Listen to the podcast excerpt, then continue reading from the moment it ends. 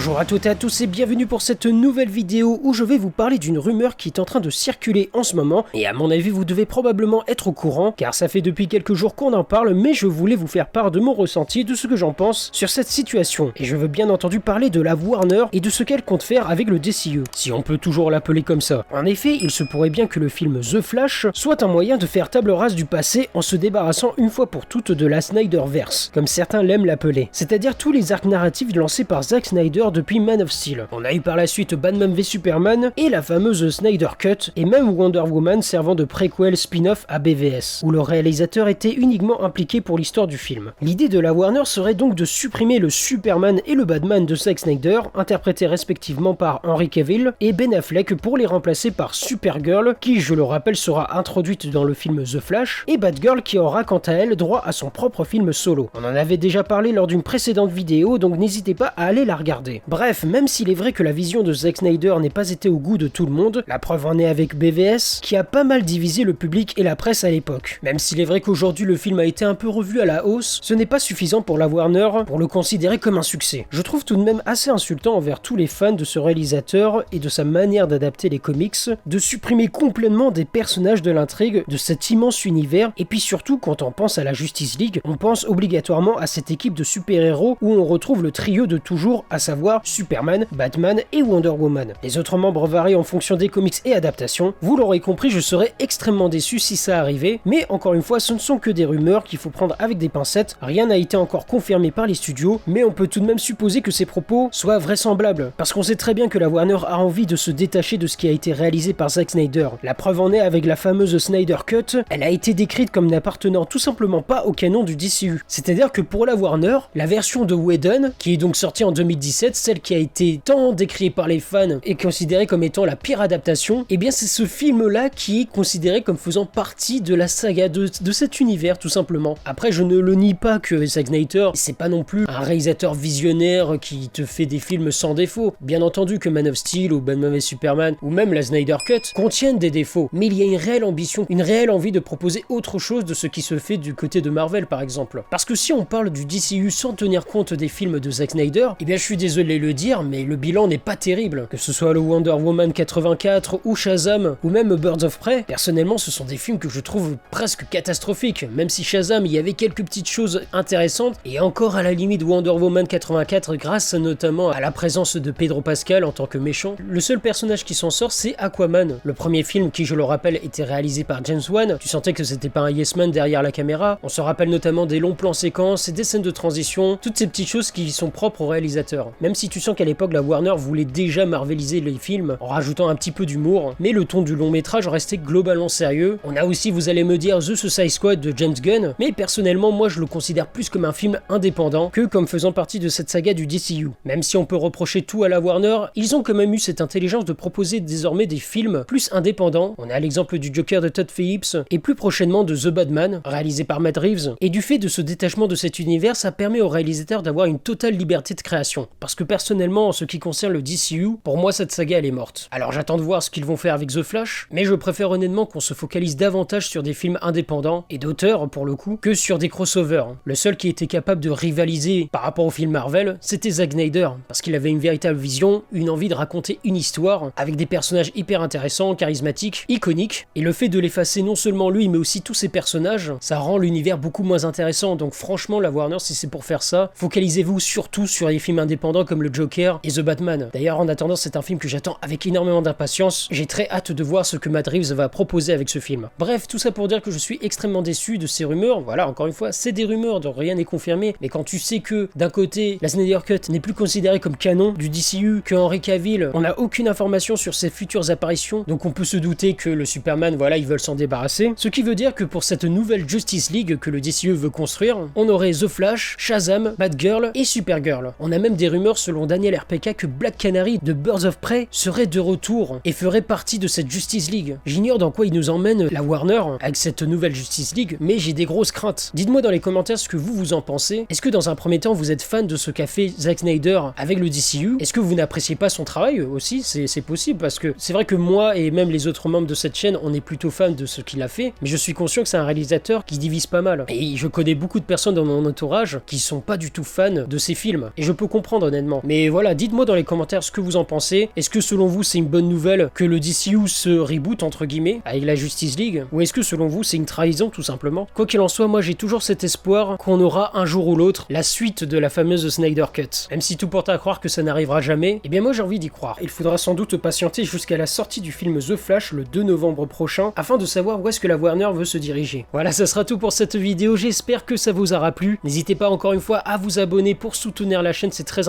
à partager, à liker. N'hésitez pas aussi à nous suivre sur les réseaux sociaux, les liens sont en description de la vidéo. Je vous dis à très bientôt pour une prochaine vidéo. Ciao tout le monde